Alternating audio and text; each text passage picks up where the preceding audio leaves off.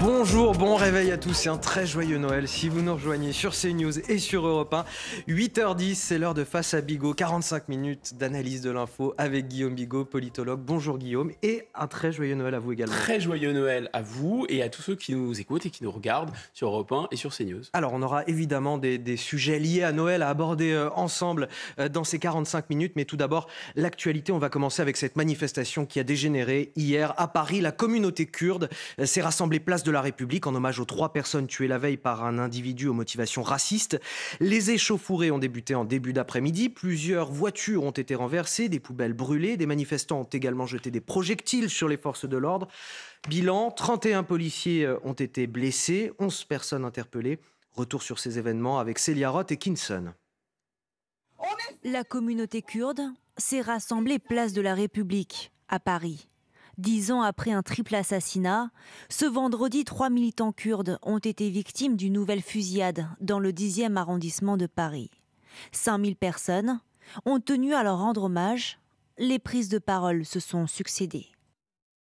Nous n'accepterons pas que Paris, terre d'accueil, que nos quartiers multiculturels où tout le monde vit en harmonie, soit une terre qui fasse peur aux Kurdes. Vous êtes chez vous. Une heure après le début de la manifestation, des affrontements ont éclaté à proximité de la place de la République. Des poubelles et des véhicules ont été renversés, puis incendiés. Des manifestants ont jeté des projectiles sur les forces de l'ordre qui ont répliqué par des tirs de gaz lacrymogène. Seulement une centaine de personnes ont pu rejoindre la place de la Bastille, point d'arrivée du cortège. Apparemment, il y a eu euh, des affrontements il y a un peu, un peu de temps, mais même nous, nous ne savons pas exactement. On parle d'un camion d'une camionnette qui aurait, on sait pas, qui aurait proclamé certaines choses. Ce n'est qu'en fin d'après-midi hier que la tension est retombée place de la République. Au total, environ 800 agents des forces de l'ordre ont été mobilisés, une dizaine de Kurdes arrêtés et 31 policiers ont été blessés. Tout d'abord, Guillaume Bigot, un, mot sur la virulence peut-être de ces euh, manifestants hier c'était pas la trêve de Noël pour tout le monde apparemment, euh, et, pas, euh, et pas pour ces manifestants.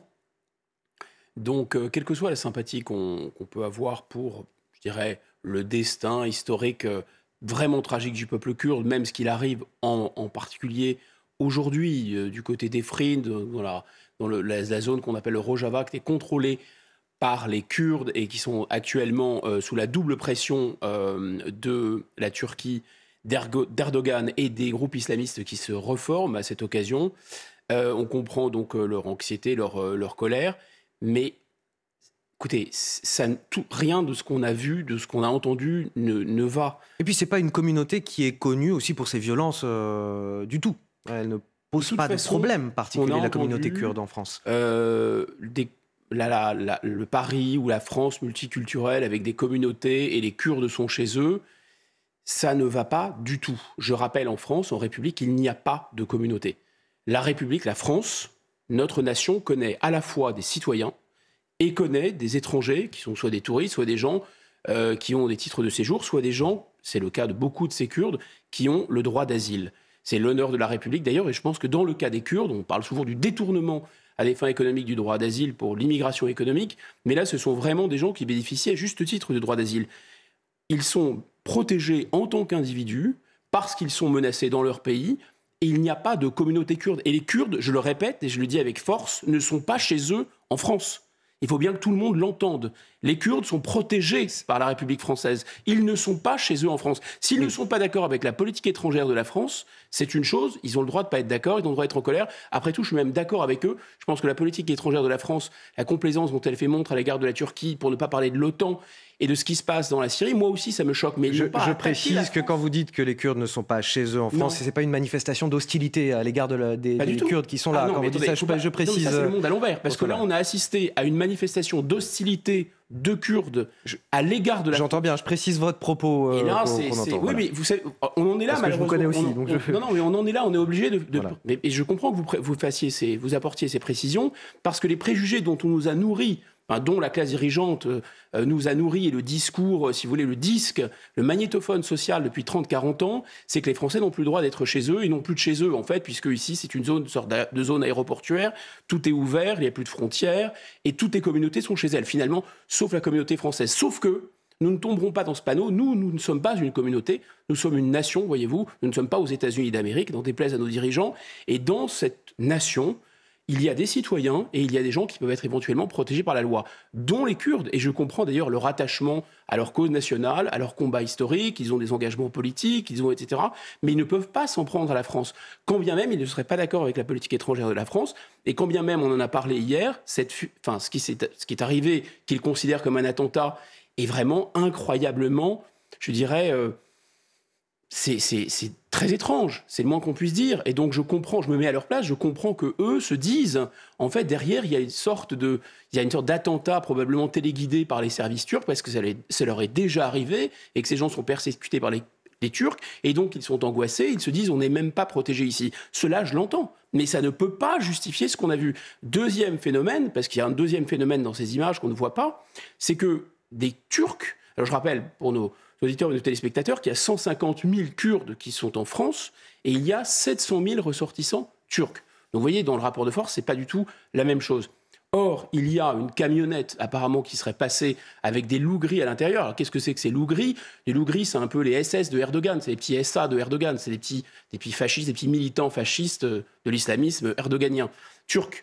Donc ils, sont à la fois islamistes et ils sont à la fois ultranationalistes. Et ils ont été provoqués euh, les Kurdes, qui sont donc endeuillés, là, ces manifestants kurdes qui étaient endeuillés, ils les ont provoqués. Ça a déclenché un mouvement à la fois de panique et de réaction. Il y avait un service d'ordre des Kurdes, et le service d'ordre kurde a été totalement débordé. Et comme c'est souvent le cas, quand il y a des passions populaires, quand il y a des foules comme ça, chauffées à blanc, euh, c'est parti dans le décor. Voilà ce qui s'est produit. Peut-être qu'en plus, il y a des gens à l'extérieur qui sont venus ajouter de la pagaille à la pagaille, mais grosso modo, ce qu'on a vu, c'est pas possible. Et je termine le raisonnement parce que ça me paraît fondamental.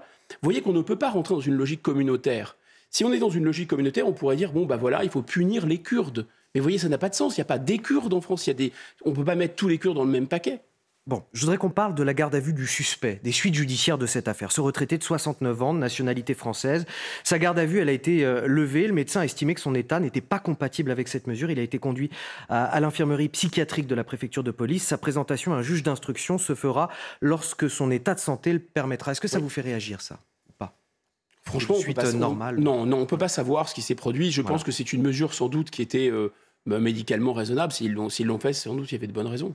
Je voudrais aussi qu'on revienne sur le profil euh, assez accablant, euh, le profil judiciaire euh, du suspect. Il avait été mis en examen, on l'avait dit déjà hier, en décembre 2021, il y a un an, pour violence avec arme, avec préméditation à caractère raciste. Il était soupçonné d'avoir blessé à l'arme blanche des migrants sur un, campement à Paris et il avait été remis en liberté sous contrôle judiciaire le 12 décembre, donc il y a seulement quelques jours. On se demandait pourquoi. Je vous propose d'écouter la, réponse du garde des Sceaux, Éric Dupont-Moretti. J'ai évoqué bien sûr la mise en liberté de M. Mallet, elle résulte de l'application de la règle de droit. Et dans une grande démocratie comme la nôtre, on ne peut pas transiger avec euh, la règle de droit, même à des fins de petite politique politicienne. C'est ce qui fait de notre grande démocratie un État de droit et nous y sommes tous particulièrement attachés.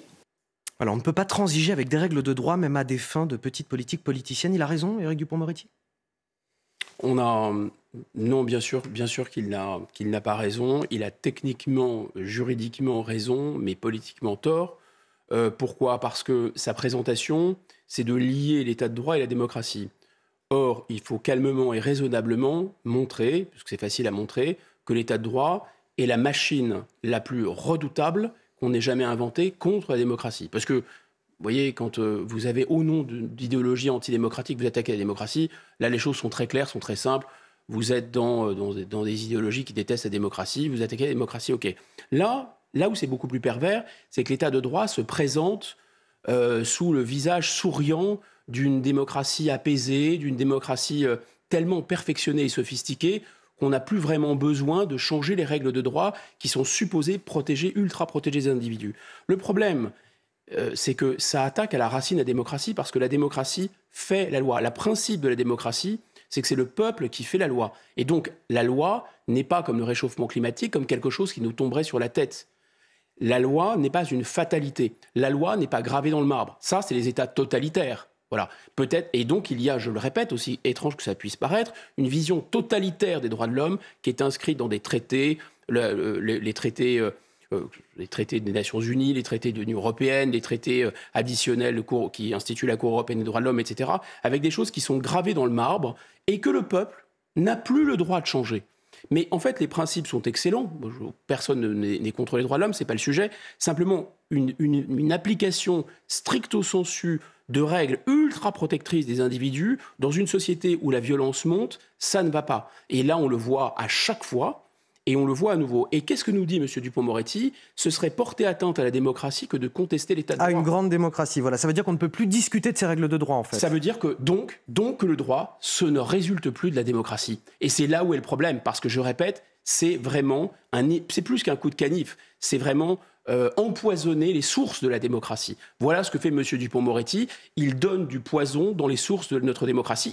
Il, avoue au peuple que nous ne sommes plus en démocratie, qu'il faut désormais obéir aux juges, qu'il faut désormais obéir aux traités et qu'on ne changera plus rien, que c'est une sorte de fatalité. Et là où c'est vraiment extrêmement gênant, c'est que il est pris la main dans le sac d'une certaine façon parce qu'on voit bien que l'application absolument je dirais, ultra formalistes de ces règles ultra protectrices des individus aboutissent à des, tragédies comme celles qu'on a vues rue d'Anguin. Parce qu'encore une fois, c'est au nom de quoi? Par exemple, je vais vous donner, j'ai un peu enquêté. Donc euh, j'ai compris par exemple que cet homme n'était d'abord un pas dans un club de tir, contrairement à ce qu'on a dit. Ça au moins deux ans qu'il n'était plus dans un club de tir, mais il a été longtemps inscrit dans un club de tir. C'était vrai un pratiquant de tir sportif. Deuxièmement, il y a un fichier particulier en France qui s'appelle le FINIADA, le fichier national des personnes interdites d'acquisition et de détention d'armes. Or, cet homme n'était pas inscrit dans ce fichier. Pourquoi il n'était pas inscrit dans ce fichier? Respect de l'état de droit. Les magistrats n'avaient pas complètement réglé leur affaire, tranché leur affaire. Il avait fait appel. Oh, attention, Cour européenne des droits de l'homme, si on le d'autorité, un État néofasciste le sort du fichier. Bien sûr c'est de l'ironie, je caricature, je force trait, ça porterait une atteinte terrible à l'état de droit. Vous voyez, c'est ça le, problème, c'est que une idée sympathique comme les droits de l'homme, si elle est poussée de manière extrême dans ces, dans ces derniers retranchements, ça devient une idéologie. Nous en sommes là. Et quand il parle de petite politique politicienne, il parle de qui? Sincèrement, à chaque fois, M. Dupont-Moretti, vous savez, il a, c'est un, c'est un très grand avocat pénaliste. Il a donc, euh, on appellerait ça des punchlines ici sur des plateaux télévisés, mais lui, c'est plutôt des effets de manche. Donc euh, voilà, il a, trouvé cet effet de manche à chaque fois qu'il est en difficulté. Il appuie sur un bouton et il parle de petite politique popole. La dernière fois, il parlé de la popole. Donc la prochaine fois, il va changer deux, trois mots. Il va peut-être changer l'ordre des sujets et verbes compléments. Mais grosso modo, voilà, c'est une défense mécanique qu'il a apprise par cœur. Écoutez, on va parler de Noël à présent, si vous le voulez bien, Guillaume Bigot, euh, sur euh, CNews et sur Europe 1. C'est aussi ce moment où les bénévoles se mobilisent davantage pour venir en aide aux, plus démunis pour leur offrir un, moment, parfois de convivialité et de partage. Dans le 13e arrondissement, l'association La Mie de Pain a organisé un réveillon de Noël hier soir pour les sans-abri. On s'est rendu sur place, vous allez l'entendre, ça fait non seulement du bien aux participants, mais aussi aux bénévoles eux-mêmes. Le reportage est, est signé Dorine Jarnia, et Célia Barotte. Coquille Saint-Jacques, dinde, pommes duchesse et gâteaux au chocolat, c'est le menu de réveillon qui a été offert à la mie de pain. Dans ce centre d'hébergement d'urgence et d'insertion, les plus démunis ont pu trouver du réconfort le temps d'un repas. Un repas de luxe pour nous. Euh, un repas de fête, vraiment avec euh, hors d'œuvre, entrée, euh, plat de résistance, dessert et tout. vraiment, on est vraiment gâtés. Mais on a besoin de ça pour ne pas se sentir frustré encore moins isolés. Un dîner de fête réussi grâce à la mobilisation des 54 bénévoles. Pour Gilles, sa femme et leurs enfants, depuis 5 ans, leur réveillon est placé sous le signe du partage et du don de soi. Au départ, on le faisait pour faire du bien euh, aux gens qui viennent. Et on s'est vite rendu compte que ça faisait du bien aussi à ceux qui, étaient bénévoles, en, l'occurrence nous. Et, et oui, ça fait un bien fou, vraiment. Invité à rencontrer les sans-abri, le ministre Olivier Klein a rappelé l'importance des associations en ces jours de fête. La vie associative euh, n'existerait pas euh, sans le bénévolat et c'est important et ça fait partie euh, des choix forts du gouvernement euh, d'accompagner euh, les bénévoles, d'accompagner la, vie associative et bien évidemment comme ministre de la Ville et du Logement, le soutien à la vie associative dans euh, la politique de la ville, c'est extrêmement important. Il n'y aura pas de politique de la ville sans association. Au total, environ 700 personnes ont pu bénéficier d'un repas festif, de quelques cadeaux, dans la joie et dans la bonne humeur. Elles ont un rôle important, ces associations? D'autant plus important que l'État est parfois aux abonnés absents, donc euh, ils sont bien obligés de prendre le relais et, l'ampleur de la, hum, la, misère, enfin on ne peut pas appeler les choses autrement, malheureusement, est telle dans notre pays, 14% de gens qui sont en dessous du seuil de pauvreté. On avait, souvenez-vous, parlé de, l'aide apportée par le, Secours catholique avec euh, vraiment des, volumes effarants, presque un million de, repas servis, et disait-il, un sur deux, une personne sur deux qui était, qui était servie dans ces, dans ces repas n'avait pas 5 euros par jour, pas, pas 5 euros par jour. Donc pas de quoi se nourrir en fait. Donc, et pour abonder sur les chiffres, on a 300 000 euh, personnes, 300 000 SDF en France, selon la Fondation Abbé Pierre. Je n'aurais pas la cruauté de rappeler l'engagement pris par le président Macron en 2017, plus un seul SDF. Euh, J'aurais pas non plus la cruauté de rappeler que euh, sur les 200 000 logements d'urgence qui avaient été créés euh, pour faire face à la situation de la pandémie, et encore une fois, pour complaire à Bruxelles, la première chose qui avait été faite, c'était de diminuer d'au moins 10% ces logements d'urgence. Finalement, sous la pression euh, notamment des maires qui sont aux premières loges. Le gouvernement, et je pense qu'il a bien fait, a renoncé à cette petite, euh, cette petite économie de bout de chandelle. Euh, voilà. Et je ne sais pas si c'est suffisant, mais en tout cas, il y a encore malheureusement des gens très misérables dans la rue. Et je pense que le ministre a bien fait de passer un réveillon. C'était tout à fait sa place, le ministre de, du logement, M. Klein. Et, euh, alors, voilà, Olivier Klein qui, souligne le, travail exceptionnel des, associations. Il a bien raison. Euh, mais si ces associations existent, et vous l'avez souligné déjà un petit peu tout à l'heure, c'est aussi pour pallier un manque de, la part de l'État, un manquement de l'État. Est-ce que ça ne devrait pas être aussi à l'État de se soucier, soutenir cette population qui dort dans la rue? Écoutez, alors je comprends que l'État ne puisse pas tout, mais écoutez ce que dit Emmanuel Macron en, juillet 2017 sur les SDF, tout bah particulièrement, cette fameuse promesse. On l'écoute. La première bataille, c'est de loger tout le monde dignement. Je ne veux plus, d'ici la fin de l'année, avoir des femmes et des hommes dans les rues, dans les bois ou perdus. C'est une question de dignité, c'est une question d'humanité et d'efficacité là aussi. Mais je veux que partout où sont construits ces hébergements d'urgence qui permettent de les accueillir, il y ait les dispositions administratives qui, permettent de traiter leurs dossiers. Alors effectivement, l'État ne peut pas tout, mais en tout cas, là, il prétendait pouvoir, et il ne l'a pas fait. On a toujours 300 000 SDF dans la rue aujourd'hui.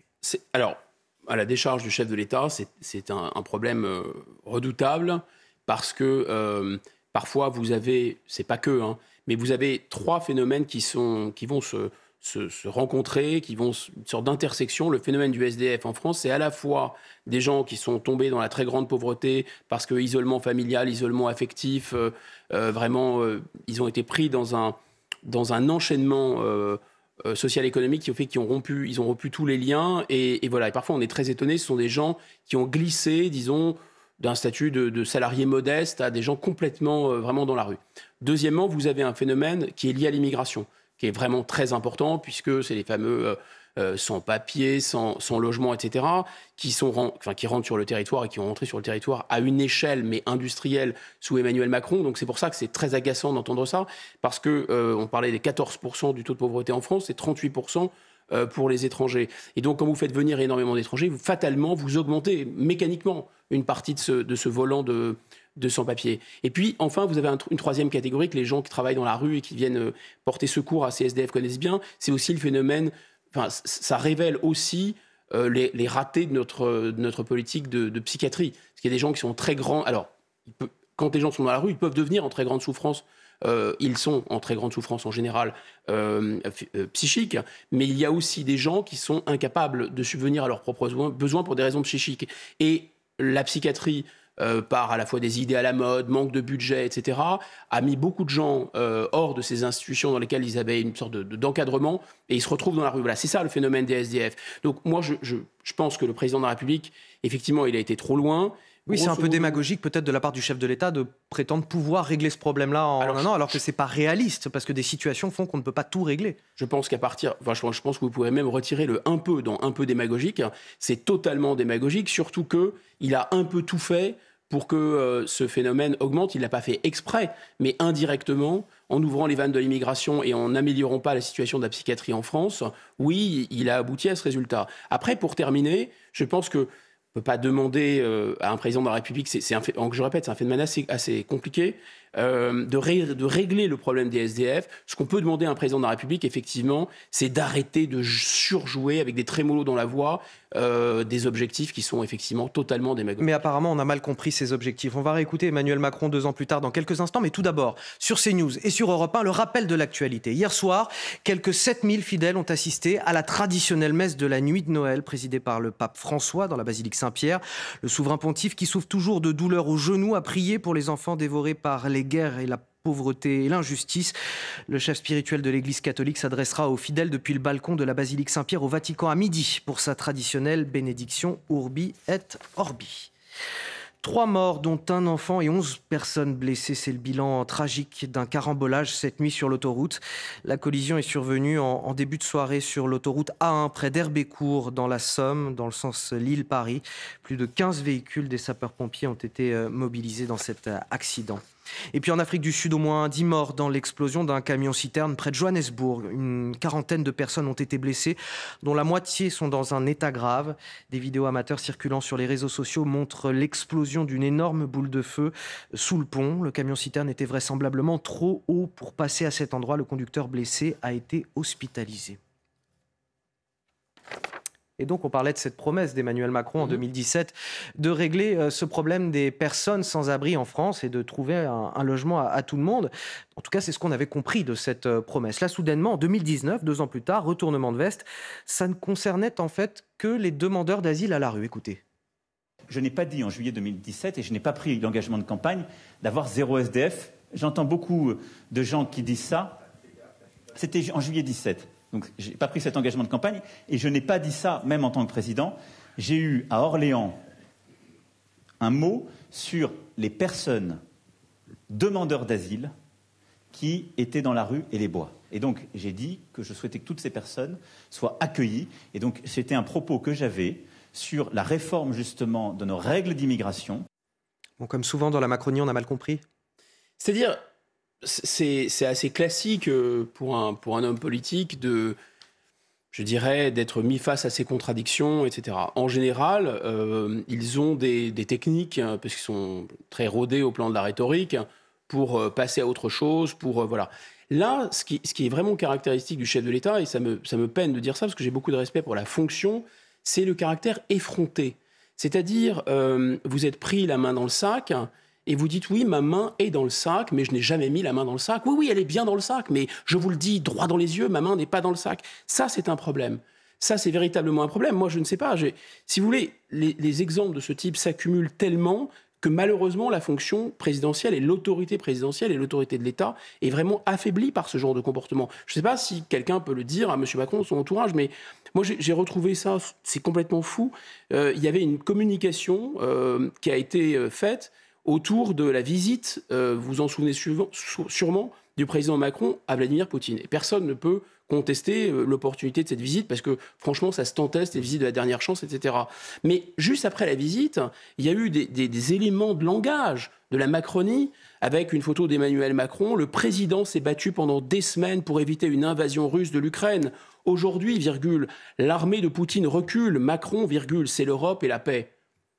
Bon, à ce stade, ça devient orwellien, dire que, la guerre, c'est la paix. Vous voyez, ça n'a plus de sens. Et je pense que là, comme la pénurie des masques, comme plein de choses, le, chef de l'État gagnerait euh, parce qu'en en fait, il pense sans doute, vraiment, je, je fais ce crédit, il croit sans doute que ne jamais admettre la moindre vulnérabilité, la moindre faille, de ne jamais voilà, ça serait abîmer son autorité personnelle, abîmer l'autorité d'État. Je pense rigoureusement l'inverse. Je pense qu'au contraire, un président qui dirait écoutez, j'ai fait ce que j'ai pu, ça n'a pas fonctionné. Nous avions malheureusement déstocké, ou mes prédécesseurs avaient déstocké les masques, etc. Et en fait, on s'est retrouvé dépourvu. Et nous avons un moment cru que le mieux, c'était de dire euh, que les masques étaient inutiles, mais en réalité, on en avait pas, on en avait, on en avait vraiment besoin pour les soignants en priorité. Voilà, l'autorité du chef de l'État serait restaurer. Plus d'humilité dans, l'incarnation, quelque part. Mais c'est même pas l'humilité, c'est arrêter de prendre les gens pour des imbéciles ou des, des enfants, ou de, confondre des citoyens avec des enfants de 5 ans et de leur parler comme des enfants de 5 ans. Guillaume Bigot sur CNews et sur Europe 1, on passe à, la suite. En France, depuis plusieurs semaines, on observe depuis, euh, depuis, voilà, depuis le début du mois de décembre une augmentation des dégradations sur les édifices chrétiens. Actes de vandalisme, tags, cinq faits de ce type ont été euh, recensés. Et comme chaque année, la sécurité devant les lieux de culte a été renforcée. Le récit, Alexis Vallée, et Charlotte Gorzala. Alors, on a un petit souci, le sujet va arriver immédiatement. Écoutez ce reportage.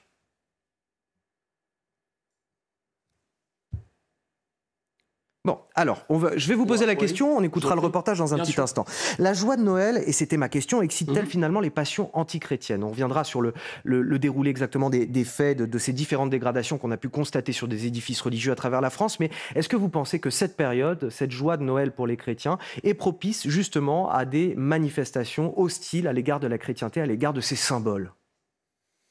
Je dirais pas ça. Je dirais que malheureusement, il y a euh, une présence sur le, sur le territoire et une menace spécifique sur le territoire qui est celle du, djihadisme, c'est-à-dire la version euh, armée et, sanglante du, de l'islamisme, qui est déjà lui-même bien implanté, et que pour chaque grande fête religieuse, euh, y compris d'ailleurs des, fêtes musulmanes, mais surtout les, les grandes fêtes juives et les grandes fêtes chrétiennes, oui, on sait que c'est une fenêtre de vulnérabilité. D'ailleurs, l'État renforce ses dispositifs de protection, etc. Ça, c'est dû vraiment au comportement euh, qu'on peut observer euh, sur le long terme maintenant, parce que le djihadisme, c'est une affaire euh, qui a, qui a maintenant plus de 50 ans. On voit, on voit comment ça fonctionne et ça a fonctionné. Donc oui, il y a, une, une, vigilance particulière. Maintenant, je pense qu'il faudrait faire la part entre des, des actes qu'est-ce qu'on appelle les actes anti-chrétiens? Comme qu'est-ce qu'on appelle les actes anti-musulmans bah, Vous savez quoi, Guillaume Bigot? On a retrouvé le reportage. on va l'écouter. Illustration de ce phénomène. Donc, je le disais, acte de vandalisme, tag. Cinq faits de ce type ont été recensés au mois de décembre. Le reportage est signé Alexis Vallée, Charlotte Gorzala. Les actes antichrétiens se sont multipliés en cette fin d'année. Jeudi, c'est l'église Sainte-Anne d'Arvor à Lorient qui a été victime de vandalisme. Plusieurs statues en plâtre ont été brisées, la crèche détruite et des cierges projetés au sol. La scène s'est déroulée en plein jour, alors que l'édifice était vide. Lundi soir, église Saint-Roch à Paris, des tags insultants ont été inscrits sur la façade et sur la porte. Des inscriptions qui ont depuis été nettoyées par les services de la mairie et une plainte a été déposée. Lundi également, l'église Saint-Maclou de Rouen a été dégradée. Deux étudiants de 18 ans, décrits comme fortement alcoolisés, ont escaladé le toit, poussant un pinacle qui s'est brisé en tombant sur la chaussée.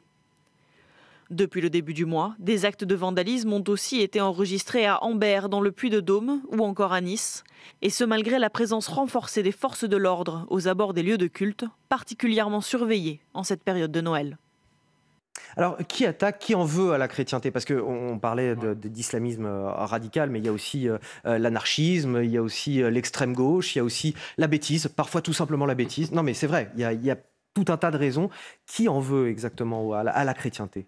Je, pense que euh, il y a toujours, y a toujours des gens qui, euh, quand, quelque chose est, sacré, euh, il y a des gens qui ont envie de, de désacraliser. il y a des, des comment la volonté de la volonté de, choquer et ça peut partir de d'enfants, d'adolescents jusqu'à des militants, effectivement, de l'anarchisme ou autre, c'est possible. Mais grosso modo, ce qui est très important, et je pense qu'on a toujours ce réflexe, quelles que soient euh, les manifestations de haine djihadiste, on est tellement saisi, on est tellement saisi d'effroi et on est tellement dans une société qui est quand même relativement apaisée, dans laquelle il y a des tensions, bien sûr, mais on n'égorge pas les gens comme ça pour un rien. on est saisi d'effroi et donc on, cherche en permanence d'une certaine façon, pas se raccrocher euh, aux branches ou à des choses connues, mais on essaye de, peut-être inconsciemment, de limiter l'extraordinaire brutalité, l'extraordinaire irruption de cette violence. Et donc, on, cherche à renvoyer des renvois dos à dos. Alors, c'est typique pour... Euh, alors oui, il y a aussi une violence d'extrême droite. Oui, il y a aussi la violence euh, des gens qui sont des laïcars forcenés, etc. Tout ça, ça existe. Mais en réalité, on compare des choses qui sont absolument incomparables. Des tags dans une église, ce n'est pas acceptable. abîmer une église ou abîmer une synagogue ou abîmer euh, une mosquée ou des choses qui sont sacrées, ça ne va pas, c'est pas du tout euh, acceptable. Euh, s'en prendre à des tombes aussi, c'est totalement odieux et inacceptable, c'est grave. Mais, de mon point de vue en tout cas, ce n'est pas de même nature que d'aller égorger un prêtre. Ce n'est pas de même nature que d'aller égorger des femmes parce qu'elles sont dans une cathédrale. Ce n'est pas de même nature que de coller une balle dans la tête d'une petite fillette à la sortie d'une école parce qu'elle est juive. Ce n'est pas de même nature que euh, voilà encore de tuer le père euh, euh, le père Olivier Maire en 2021. On en convient. Si vous voulez, or or je pense que la violence anti, enfin le ressentiment contre l'Église chrétienne en France il n'est pas si fort que ça. Si on était à l'époque de 1905, vous voyez la tension qu'il y avait entre, entre la République et, et l'Église en 1905, elle était Très vous m'offrez une transition euh, parfaite sur la prochaine question que je voulais vous poser. Faut-il modifier la loi de 1905 sur la laïcité? Pourquoi je vous pose cette question? Parce qu'une vingtaine de sénateurs, les républicains, ont déposé une proposition de loi en ce sens pour permettre finalement aux mairies qu'ils souhaitent d'installer des crèches de Noël dans leurs enceintes. Récemment, des décisions de justice ont ordonné à, à certaines de ces mairies de retirer leurs crèches. Je pense à Perpignan, Beaucaire, Béziers, des mairies administrées par des élus du Rassemblement national ou proches du Rassemblement national. Les explications Valentine Leboeuf et Kinson. Le berger, l'âne et les rois mages ont aussi leur place en mairie. C'est l'avis d'une vingtaine de sénateurs LR. Ils proposent dans un communiqué de modifier la loi sur la laïcité de 1905 sur la séparation des églises et de l'État. Objectif préserver les crèches de Noël. Une initiative qui ne fait pas l'unanimité. Une mairie, elle est ouverte à tous les citoyens, quelle que soit leur, euh, leur confession religieuse, ou quand bien même ils n'auraient pas de, confession religieuse. Et donc, je ne vois pas l'intérêt d'aller mettre un, objet religieux. Je ne veux pas qu'on fasse de cet objet-là un objet de lutte identitaire. Les auteurs du communiqué estiment que les crèches sont des symboles culturels et non cultuels, et qu'elles font partie des traditions immémoriales de la nation française. Selon la députée de l'Hérault Emmanuel Ménard, la crèche fait partie du patrimoine historique. La France, c'est un, pays euh, d'histoire et de tradition chrétienne. Tous les ans, on a plus de 20 000 personnes euh, qui viennent, qui viennent signer le livre d'or. Ça veut dire qu'il y en a beaucoup plus qui viennent visiter la crèche. Pour ces sénateurs LR, les crèches ne devraient pas être les seules exceptions à la règle, tout comme les galettes des rois, les santons, les œufs de Pâques et même les arbres de Noël. Alors Guillaume Bigot, la crèche, c'est un symbole excluant pour ceux qui ne seraient pas de confession chrétienne ou alors au contraire, est-ce qu'il s'agit d'un symbole culturel et de tradition immémoriale de la nation française? C'est vraiment le bal des tartuffes. Euh, je sais pas, je connais pas ce, monsieur, cet élu centriste, mais je suis prêt à, parier que s'il y avait l'organisation, par exemple, d'une soirée de rupture de jeunes, comme ça se fait dans beaucoup de municipalités en France, rupture de jeunes euh, de, de, la de l'aftar, enfin des grandes, la, grande, euh, un peu le, point central de la, de la grande fête musulmane annuelle, il n'y verrait aucun mal. Si dans ses propres euh, écoles, il y avait, on, éliminait le porc pour ne pas gêner les enfants musulmans ou proposer des repas alternatifs, hein, il n'y verrait aucun mal. Voilà, donc le problème est là, si vous voulez c'est que derrière cette volonté de sacraliser la loi de 1905, alors que je répète, il n'y a plus vraiment de tension entre d'un côté les laïcards, ou des gens hostiles à, l'Église, pour des raisons philosophiques, et l'Église catholique, et on peut même dire qu'il y a surtout le phénomène historique le plus central, c'est la dé, euh, déchristianisation de la France, c'est que les églises sont vides, c'est plutôt ça le, phénomène central.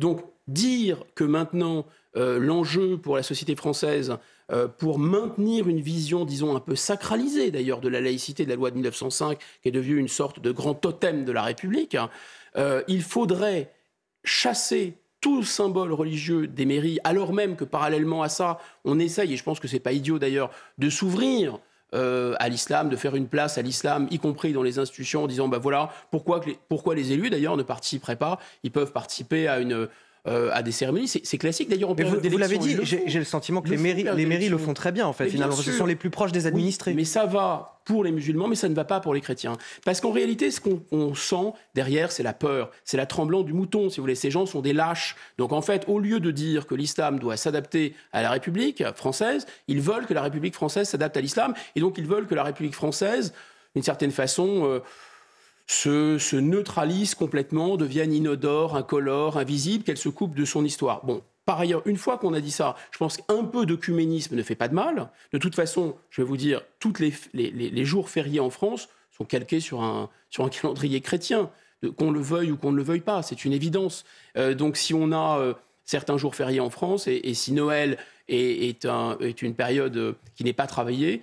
Et le calendrier lui-même est un calendrier chrétien. donc pour ce compte-là, on, change là et on enlève aussi les sapins de Noël, on arrête les galets des rois. Et euh, Voilà. Et donc je pense que c'est essentiellement une, une attitude qui est, qui est dictée par la peur. Et je pense qu'en plus c'est une erreur logique parce que la question de 1905 ne réglera pas la question de l'islam. La question de l'islam peut, à mon avis, davantage être réglée par euh, ce qu'avait fait Bonaparte avec le, judaïsme, c'est-à-dire euh, de créer une organisation nationale euh, d'un islam qui serait nationalisé d'une certaine façon, parce que c'est une religion dans laquelle il n'y a pas spontanément de séparation entre le politique et le religieux, c'est comme ça.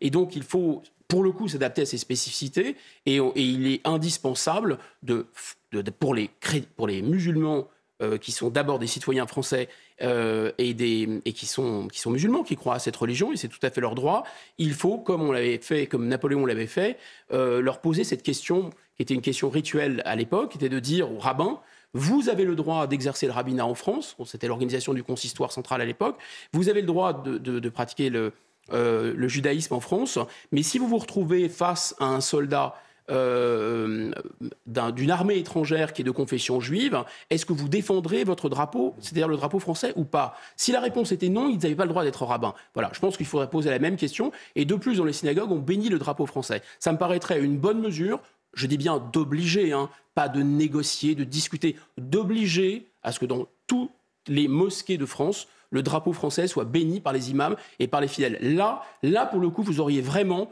une assimilation complète de l'islam à la France. Moi, ça ne me choquerait pas du tout, ça ne me choque pas que mes, concitoyens soient de religion musulmane. Ce qui me choque, c'est que euh, certains tortillent, euh, on va dire, on va rester poli, c'est le, le matin. Voilà, on a compris l'idée. Voilà, pour adapter la France à l'islam. Non, ça, ça ne va pas.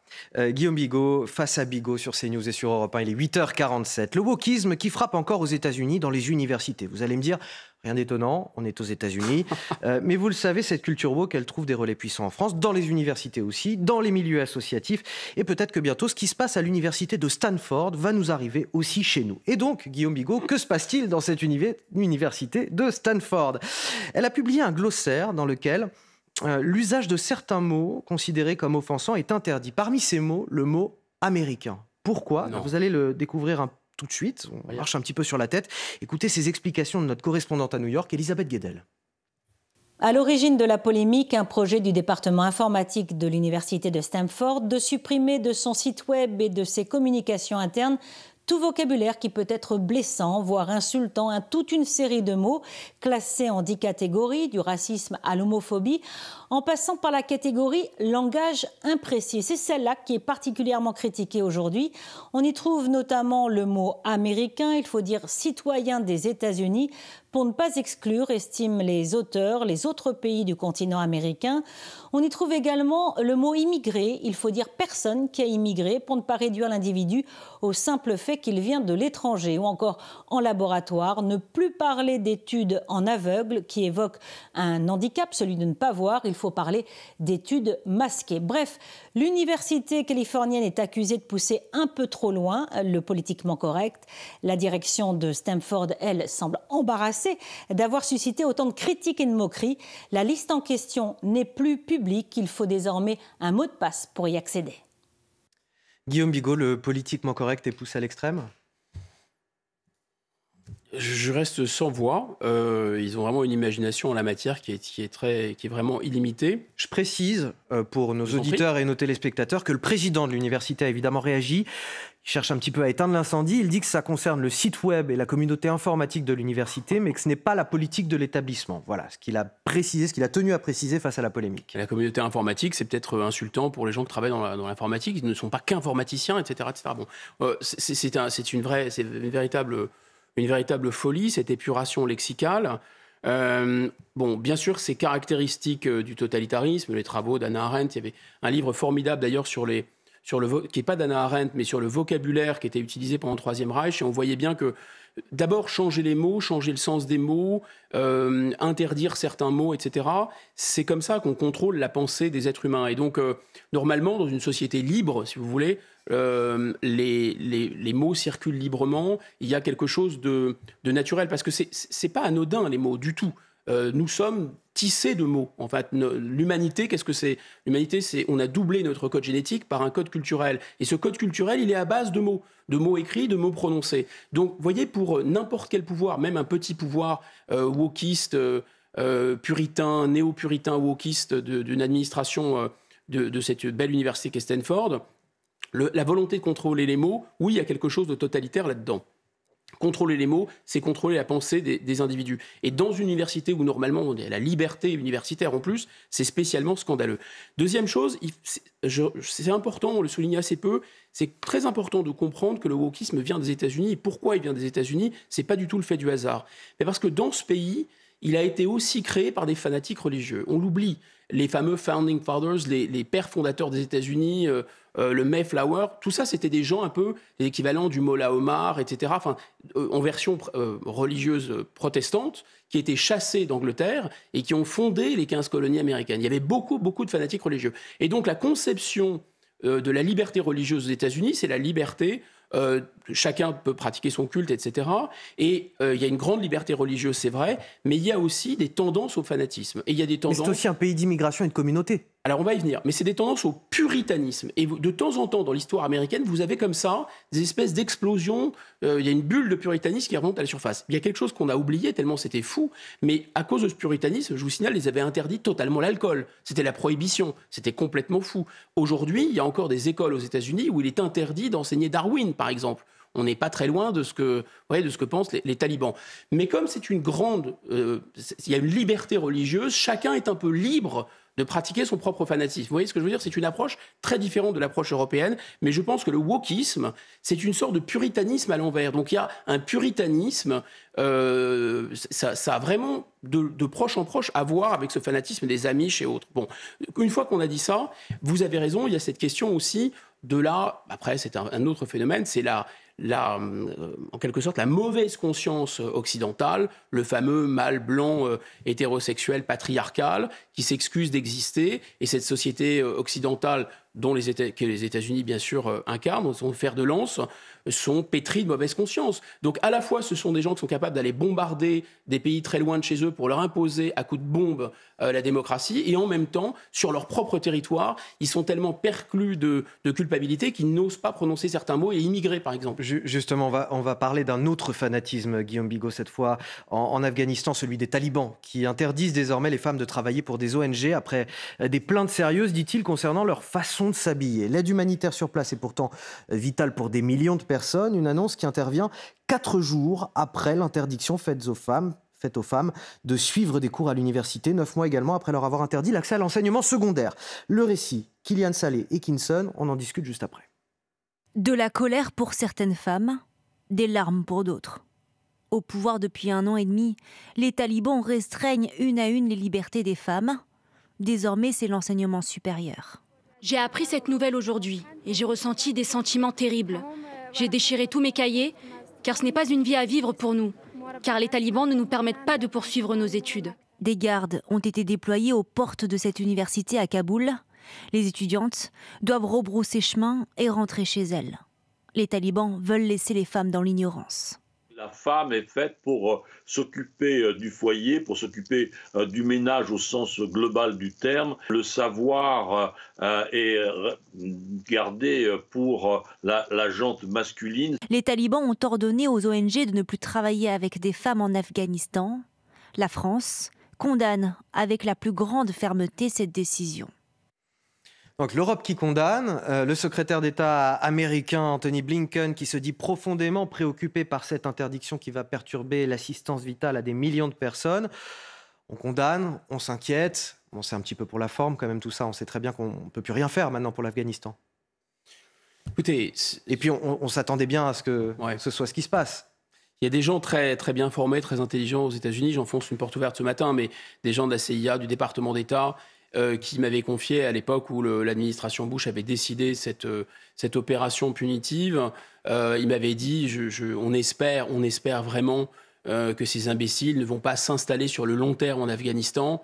ils ne savent pas où ils mettent les pieds. effectivement, voilà, enfin, c'est malheureusement le scénario qui s'est déroulé, c'est-à-dire qu'à coup de, millions et de millions de, TNT, on a essayé d'installer des McDonald's, et euh, des, enfin, modèles américains, disons, euh, des supermarchés, euh, des, des universités, la laïcité à l'américaine, etc., aux, en Afghanistan. L'Afghanistan, je vais essayer de ne pas faire trop de raccourcis historiques, mais disons que le Xe siècle en France, le moment où, où Hugues Capet prend le, le pouvoir, si j'ose dire. Enfin, on va, on va démarrer la, la, dynastie capétienne en France. Alors, rappelez-vous qu'on a une minute 40. Hein, J'accélère très très vite, vous allez voir, c'est très simple.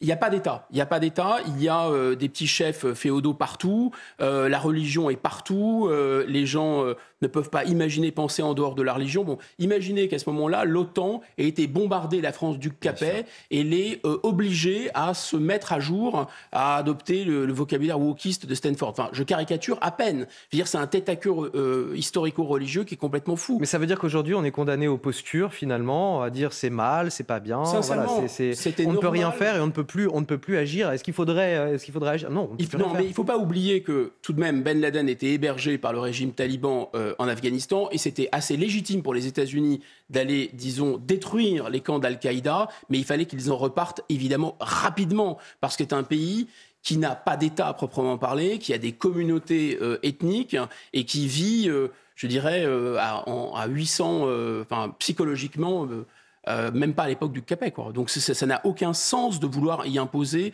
euh, des normes occidentales, absolument aucun. Surtout qu'ici en Occident maintenant, on, tolère des mœurs afghanes. C'est ça qui est fou. Guillaume Bigot face à Bigot sur CNews et sur Europe On arrive à la fin de notre échange. Euh, malheureusement, Guillaume, ça passe très vite. Euh, un mot pour vous rappeler que Sonia Mabrouk reçoit tout à l'heure sur CNews et sur Europe 1 dans le grand rendez-vous euh, Pierre Manant, philosophe, directeur des études honoraires de l'EHESS, l'école des hautes études en sciences sociales. Vous restez avec nous sur CNews en ce jour de Noël. La matinale week-end continue et pareil sur Europe 1. C'est l'heure de retrouver Léna Monnier. C'est arrivé demain. Excellent Noël à tous sur CNews et sur Europe 1. Excellent Noël à vous également, Anthony Favali. Et euh, à la semaine prochaine. Vous l'avez dit dans un instant, euh, Frédéric Tadei, euh, spécial Michel Legrand. Aujourd'hui, Frédéric, qui pour en parler, reçoit le musicologue Stéphane Le Rouge. Ce sera évidemment le rendez-vous juste après le journal de 9h qui arrive sur Europe 1. A tout de suite.